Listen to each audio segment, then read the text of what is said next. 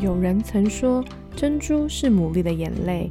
也许你的生命中也有许多的眼泪，但那终将成为美丽的珍珠。欢迎收听《非牡蛎的大小事》。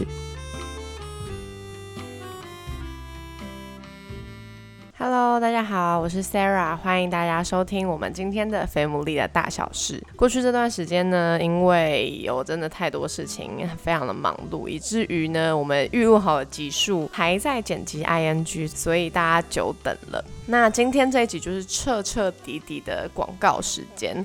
广告什么呢？就是如果你一直都有在 follow 肥姆利的观众或者是听众的话，应该不难发现，最近我们一直不断强打的就是我们的课程。我们在今年五月呢，开始推出了一套课程，就是《爱的决定学》。因为收到了蛮多好评，加上我们真的觉得这套课程真的非常棒，因此我们就是紧锣密鼓的。安排的在七月底到八月的每个礼拜六的下午两点到五点，每一堂课呢总共有三个小时的时间，让大家可以来学习。那学习听起来好像是大家可能会想象有点像是学校的那种，但完全不是。我们的课程呢其实还蛮有趣的，就是我们会透过很多比较互动式的，所以不是只是来听，而是你可以来当中跟你同组的人可以一起有一些的讨论聊天。甚至认识彼此，我印象蛮深刻。在第一期那时候下课最后一堂课的时候，我就发现他们彼此都会互加 IG 啊，或者是他们有就是还相约一起去捷运站什么的，我觉得非常的可爱。所以如果你其实蛮不晓得可以怎么样。拓展你的交友圈、人际圈的话，我觉得这个平台真的是蛮好的机会。虽然我们这个平台并不是主打所谓的联谊，但其实我觉得有些时候反而可以让人更自然的互动。所以这也是我们的初心，就是我们并不是要来帮大家配对。虽然这不是我们的目标，可是我们也还是很乐见其成啦。如果当中你有遇到那个你觉得很不错的人的话，当然也很好。那今天呢，就是要来跟大家分享之前几集也有推荐过的一本书嘛，就是《爱的决定学》。那《爱的决定学》里面呢，我真的非常喜欢这本书，这本书非常具体又可行。那今天呢，想要跟大家分享，在这本书里面，我觉得最重要，而且也是我们其实想要预备这个课程，想要推荐这个课程给大家的最主要的原因。我相信在收听的蛮多听众，你可能都单身了有一段时间了，或者是你其实是比较希望可以让自己在有的亲密关系，不论是爱情或者是。亲情或者甚至是友情，在关系当中，你都希望可以更加的成长，所以你才会想来听我们的节目。不过，对于单身族群来讲，我相信大家已经非常耳熟能详，就是要预备自己。可是，对于预备自己这件事情，我们真的还是听是听了，但是做要怎么做，大家还是一头雾水居多。我很喜欢这本书里面提到，就是为什么预备自己那么重要。那所以今天我会就是把这一章节呢，就是完整的念出来，其他部分就留给大家自己回去阅读的时候，自己去划重点，自己去寻找这本书里面的宝藏。那这本书，我觉得这个章节对我来讲是最精华也最宝贵的地方，所以也希望可以分享给大家。当然，如果你还在犹豫到底要不要报这个课程的话呢，希望听完这个章节，你会知道，其实预备自己。真的不难，你也不用凭空去想象我到底要怎么预备自己。预备自己真的有非常多的管道。那我们就先一起来听这个章节喽。那这个 chapter 呢，它的标题就是“你是否足够坚强”。在一般日常生活中，没有人会在某个早晨醒来，突然决定我今天要去爬圣母峰，因为这种如此重大的挑战需要有很多的训练、准备和装备。非常多的装备。事实上，专家建议任何要去攀登圣母峰的人都应该要准备至少三双不同的靴子：双层塑胶登山鞋、高筒绝缘保暖靴和轻便的健行靴。除此之外，你还需要钉鞋，当然还有防水保暖的鞋套和短靴，再加上各种袜子：羊毛袜、绒毛袜、合成袜，很多很多的袜子。充足的装备能够保存你的性命，所以千万别在这部分节省。你还需要一把冰斧、登山扣、上升器、悬垂装置、攀岩安全带、登山杖。为了保暖，你还需要好几件优质的内衣、绒毛外套、绒毛裤子、羽绒裤、羽绒大衣、有帽子的防风水外套，或许还需要一条领巾。除了睡袋，你还需要两个不同的睡垫和一个修理包。另外，也不要遗漏了手套。你需要两双合成纤维手套、两双绒毛手套或者防风防水手套。暖暖包带不带都可以，但你不会后悔带几个上山。头部的部分，你需要一顶棒球帽或者可以遮阳的帽子。某些情况，你会需要一顶可以覆盖耳朵的滑雪帽。另外，再准备一顶厚的、一顶薄的头套。许多登山者还喜欢用橡胶防风面罩。然后别忘了准备一个头灯。再附带几个灯泡和电池，你以为结束了吗？还没。雪地里的太阳会使你产生雪盲、眩晕，所以记得戴两副雪地太阳眼镜，千万别挑选防紫外线功能低于百分之百的。另外，在太阳眼镜的外面还要套上一副滑雪护目镜，还有卫生纸，可别忘了带卫生纸。攀登圣母峰是一件大事，你需要有万全的准备。婚姻也是如此，正如你不会在装备不齐的情况下去攀登高峰，对于进入人生最艰难的关系时，你也应当准备齐全。人生本来就不容易，所以要为如此艰难、比你想象中的难上两倍的阶段做好准备。如果后来发现它没有你想象中的艰难，那么。和一个可以与你共度难关的人结婚，对你来说没有任何损失。但是，如果你是以出去野餐的心态跟一个只能与你共度顺境的人结婚，那么当困难来临时，你将会面临极大的麻烦。我不想让你觉得我很无情。但如果有一个体重高达一百五十公斤的朋友提议要陪我一起去攀登圣母峰，而且他的体能使他在绕跑道行走时只能走走停停，好让他喘口气，我肯定会拒绝他的好意。我会对他说：“朋友，我很乐意陪你看场电影，或是陪你一起在公园散散步，但我没有办法跟你一起攀登圣母峰。有些人可能想跟你结婚。”但他们可能不具备足够的条件。当你们还在恋爱交往时，建立关系，同时享受彼此的陪伴，可能不难。陪你看电影，去不错的餐厅，一起骑脚踏车或登山，在星巴克坐坐，或是在沙发聊聊天。从事这些活动，并不需要具备什么美好的品格，大多数的人都能够做得到。然而，这并不是完整的真实人生。至少不会长久如此。身为一个牧师，我见过许多夫妻共同面对生命中的严峻时刻。为此，你可以想想，你所考虑的结婚对象是否具备面对下列危机的能力呢？首先，第一个是医疗风暴。你听过天使症候群吗？我遇过三个家庭，他们的孩子从小就被诊断出这种神经性疾病。它的特征是严重的智力与发展迟缓。你可以上网搜寻一下，在 YouTube 也有一些影片可以看。这种疾病目前仍然无药可医，也就是说，这些父母一辈子都必须照顾这个孩子。就在昨天晚上，我跟一位男士吃饭，他的女儿在十八个月大的时候打了一剂预防针。就在一夜之间，他们看到孩子的变化。此后，作为自闭症女孩的父母，他们努力的与自闭症所造成的影响奋战。他们很爱自己的女儿。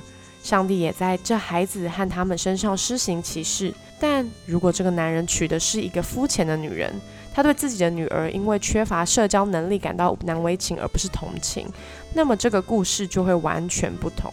孩子有重度残疾的婚姻，其离婚率高的惊人，因为这真的很艰难。人们很容易就将时间、精力和金钱投注在重度残疾的孩子身上。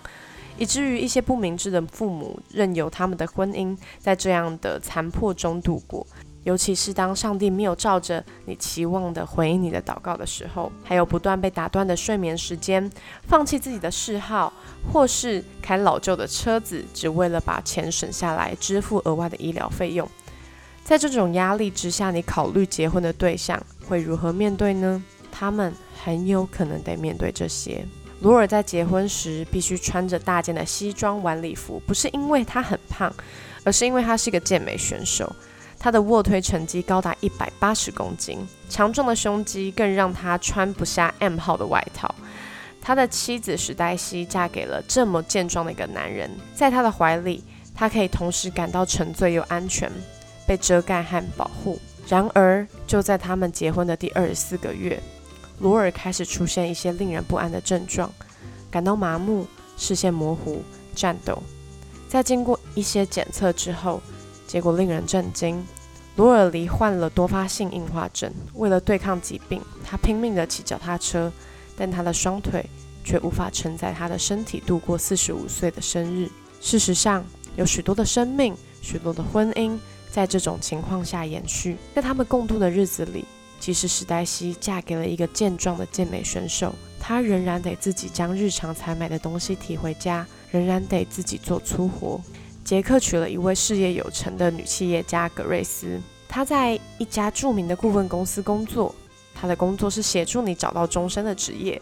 如果你取得 MBA 的学位，他们会帮助你进入哈佛或华顿商学院。如果你想替非营利组织或其他公司工作，有好几年的时间，格瑞斯赚的钱比杰克还多。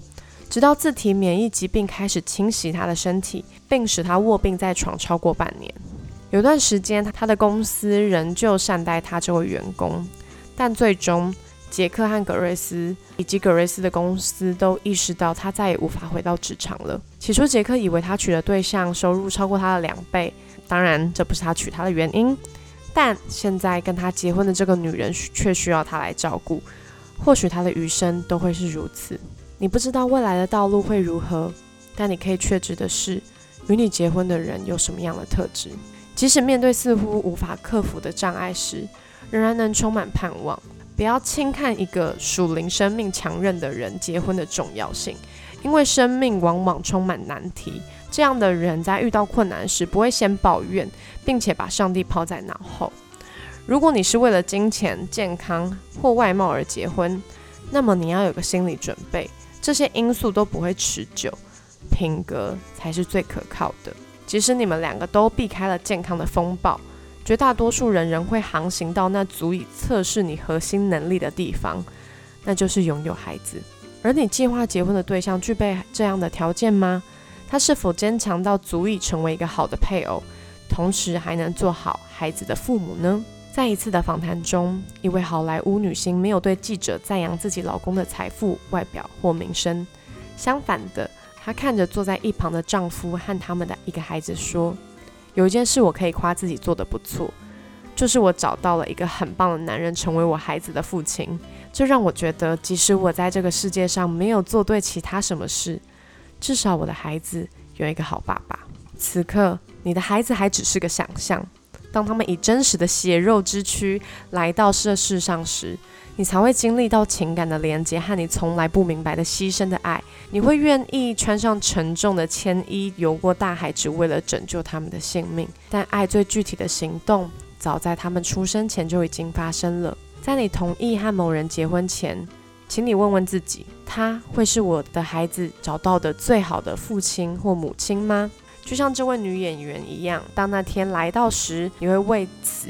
比你想象中更加感谢，亦或感到从未有过的后悔，因为你为他们选择了很棒或者不怎么样的父母。看着你的配偶爱孩子、陪孩子玩所带给你的感动，是少有其他事物能相比的。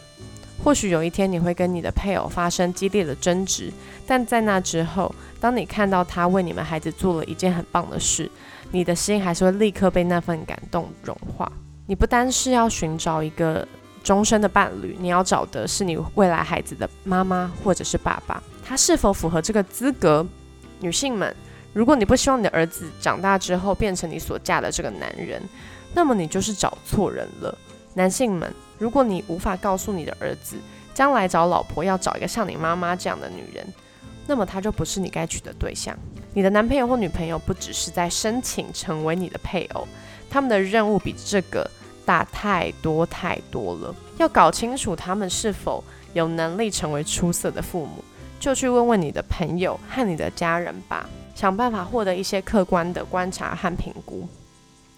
有时候，单身的人在思考婚姻的时候，的确会考虑他们所选的对象的父母是哪种类型，极少数人会考虑到祖父母所带来的影响。然而，你应该要考虑这一点：你爱的这个人的父母是否有能力扮演好影响你们未来孩子的角色呢？你孩子的祖父母这个部分比较难一点，而且没有像前项这么绝对，但它仍然是需要考虑的因素。如果你想建立一个有信仰的家庭，有传承力的基础，将会对你有帮助。同时，他们的言行举止能够与你在家教导孩子的方式吻合。在丹尼斯所著《勇气挺身而出的男子汉》这一本书当中，他提到一个令人落泪的故事。他的女儿利百加和女婿杰克生了一个小女孩，叫做小茉莉。在她一出生时，几乎就没有了大脑。小茉莉只在这世界上活了七天。但在那被爱包围的一周里，他获得了无数的关爱、带导和安慰。因为利百加和杰克都来自坚强的家庭，双方的祖父母都在场，为小茉莉祷告、读圣经给她听，陪着她的父母一起唱诗敬拜。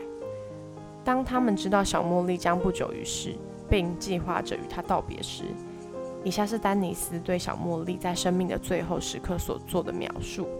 首先是芭芭拉。要确保维系小茉莉生命迹象的各种线路和管子不会互相纠缠，实在需要一点技巧。但最后，小茉莉安稳地躺在他的怀里，芭芭拉不停地说着：“能够将国王的公主抱在怀里是何等的荣幸。”他紧紧抱着她，在她美丽的脸颊旁喃喃低语，对她诉说爱意。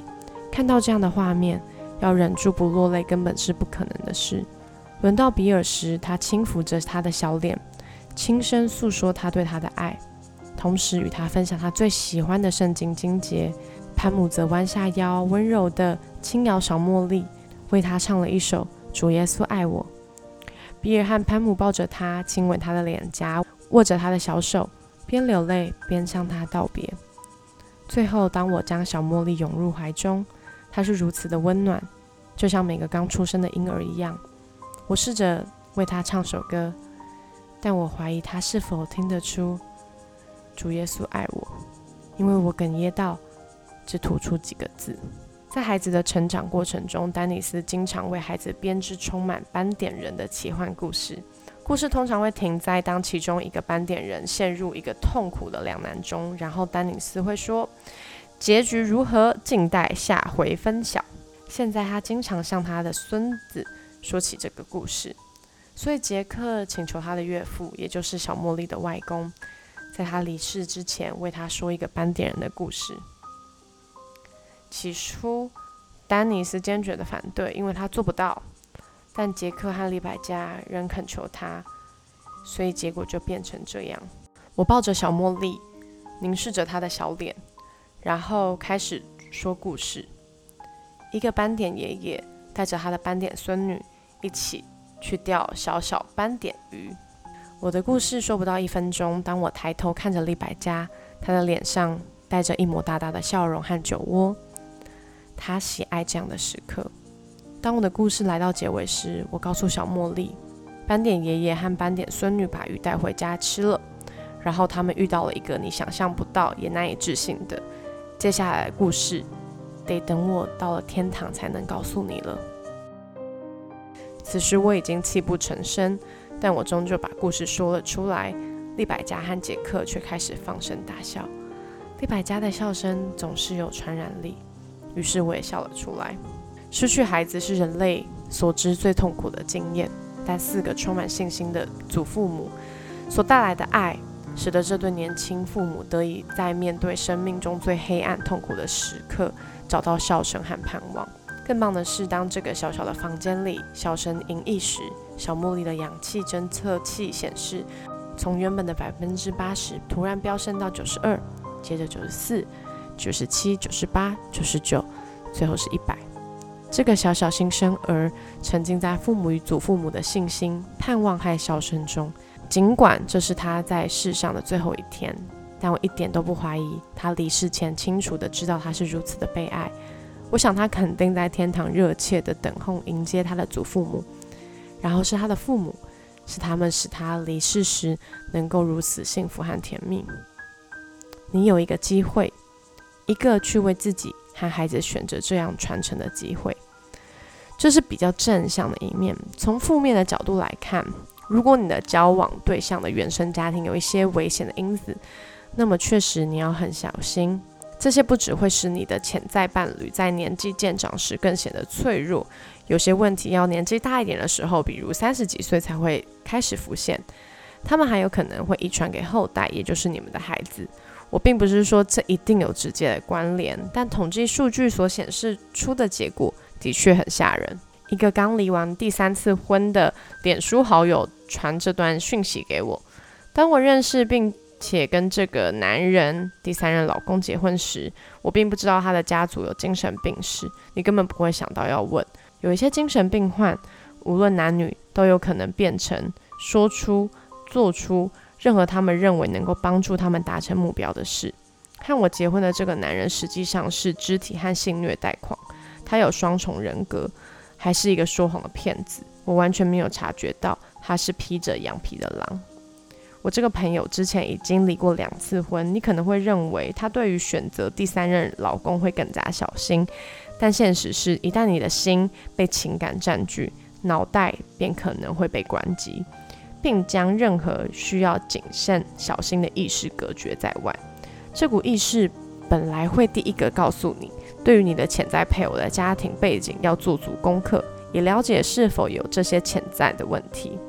绝对不要忘记。你是在建立一个家庭，要做出智慧的投资，你需要考虑你的合伙人是谁，你的配偶是否在其他方面够坚强，以至于即使他有脆弱的原生家庭，你仍愿意冒这个险，或者你的结婚对象勉强合格，而且还有一个噩梦般的原生家庭，如果是后者。那么你可以尝试做更好的选择。那些考虑再婚的人，特别是已经有小孩的，如果你考虑的结婚对象一直告诉你他的前任有多难搞，你应该以父母的身份自问：我想要把我的孩子带进这样的关系里吗？这或许听起来有点严厉。但你可以这么想：如果有三个人来应征我孩子的保姆，单单只因为想要这份工作，并不足以成为被雇佣的理由。我肯定会雇佣一个看起来稳定、安全、符合资格和有能力的人当保姆。这并不是自私或主观的批判，而是运用智慧、负起责任来保护好自己的孩子。你必须从孩子尚未出生的时候就开始保护他们，为他们选择一个敬虔的爸爸和妈妈。如果你所爱的人知道你是基督徒，当他自己也是基督徒的时候，这几乎不代表什么。从每个角度来看，他的确有特别的含义。因为如果他断然说自己不是基督徒，那也许你就不会和他结婚。无论如何，我希望你想要的不仅仅只是某个承认自己是基督徒的人。要好好考虑跟拥有某个特质的基督徒结婚，一个拥有在邻里谦卑特质的人，不只是在教会或者跟你在一起的时候才祷告，而是他独处的时候他也会吗？如果不是，那么你的人生将不会有一个最了解你、最能够借着祷告扶持你的人与你同行。如果你的配偶感到沮丧，你将独自扶持他，因为他不知道如何向上帝寻求帮助。如果你感到沮丧，你必须去寻找其他能够用祷告支持你的朋友。所谓的邻里谦卑，我指的是你的基督徒伴侣是否能够明白自己不完美，所以需要不停的学习。当你指出他的愤怒、贪婪和自私的时候，他是否感到憎恶？还是确知，当上帝在这些方面做工时，他总会有成长的空间。如果人们不明白上帝的恩典，他们通常是立起防卫的高墙，而非谦卑聆听。如果他们不明白上帝的恩典，他们将无法超越那无效的完美主义，进而导致过度的律法主义和否认恩典的心态。更糟的是，你的结婚对象是一个甚至不认为自己需要改进的人。这可能会延伸到另一个问题，就是你的配偶会觉得你才是需要改变的那个人。容我在这里跟女性说句话：我在婚姻中所做的改变，有百分之九十是上帝借着祷告和研读圣经来提醒我认罪悔改，只有少数的百分之十是透过我的太太对我当面或者谈话中所指出来的。我的工作是研究婚姻，我著作了超过六本有关婚姻的书籍，同时我每年至少有二十个周末都在演讲有关婚姻的议题。我花费很多心力来了解婚姻，同时服侍我的太太。但若不是上帝在我的生命中带给我力量，经年累月的陪伴着我，我肯定会担心我太太的安全、幸福，甚至是精神状态。而我的自私、软弱、罪性和骄傲，也可能会使他抓狂。尽管我还有许多改进的空间，但上帝持续在我的生命中工作，使我成为更好的丈夫。这一切都是上帝的作为，而不是靠我自己。我是否可以假设这也是你期望在你的丈夫身上看到的呢？他可能是个很棒的男人，但对于我的女儿，我会建议他选择一个可能普通但愿意被上帝改变的人，而非一个很棒可是灵命却始终停滞的男人。因为那个普通的男人迟早会把妻子当成宝贝一样的对待，那个很棒的男人却只会越来越退步。一个二十五岁的年轻丈夫表现的自私是一回事，一个五十岁的丈夫仍然出现同样的表现时，就显得格外令人难过。所以总结一下，你正在考虑结婚的对象应该是一个拥有。能够克服人生挑战特质的人，你的潜在配偶应该是你能为你的孩子找到最好的父母。最后，他应该要是一个邻里谦卑、渴望从上帝那里得到生命活泉，并且愿意一生在基督里成长的人。好哇。这一张帖实在是非常的长，但是也非常的精彩。那因为作者是一个牧师，所以他有很多都是由信仰的角度来切入。那如果你其实不是这个信仰的人的话，你也可以就是听听，然后当做参考。刚刚最一开始有提到，我们在《爱的决定学》里面呢，所有的课程里面我们都不会提到信仰。所以如果你其实不是基督徒的话，你也可以放心的来参加。我们也不会最后就是要你什么。就是跟宗教有关系的活动，所以大家可以不用担心。我们其实，在面对关系，其实就像是登山一样，那座山甚至有可能比圣母峰还要更困难。可是我们往往都会忽略，其实我们会需要装备。另外来讲，不是只有我们需要装备，我们的另外一半也会需要装备。在如果你是有对象的人，我们这堂课程里面也非常适合。如果你还是交往中的情侣或者论及婚嫁的人，你们可以一起来，可以有一些更深入的讨论。更深入的彼此了解。那如果你其实还在单身这个阶段，你其实一直好像有一点卡顿，你觉得不晓得为什么好像没有办法往前一步，好像你也做了各样的努力，怎么好像还是原地踏步？这个课程也非常适合你，它可以帮你去理清你现在的这个状态。也就像这本书刚刚有提到嘛，其实面对原生家庭，我们没有办法选择我们的原生家庭，对方也没有办法。但是一个愿意改变自己。让自己不要再受到原生家庭一些影响的人，我觉得那是不一样的。所以在这个课程里面，我们也会讨论到原生家庭所带来的影响，我们究竟要如何挥别这些影响？我们究竟要怎么样才可以过一个跟我们原生家庭不一样命运？所以在这四堂课里面，真的非常的丰富。我们会有不论是知识性的，会有体验性的。最重要的事情是你也可以在这当中认识和你也正在同一条路上的人，真心。邀请大家可以一起来，接下来七月到八月的周末，然后我们有四堂课的时间。那如果你想要报名的话呢，链接我都有放在我们的 IG 还有 FB，所以你可以去点击。然后也如果你有输入折扣码的话，我们的折扣码是 FATMOOLEE 二二零七。那如果你是双人一起报名的话，因为本身就已经很优惠了，所以我们就没有额外的折扣优惠。好，那就是这样，就谢谢大家的收听，希望大家可以在今年就是可以遇到那个与你有做出相同决定的人。那我们就下一集再见喽，大家拜拜。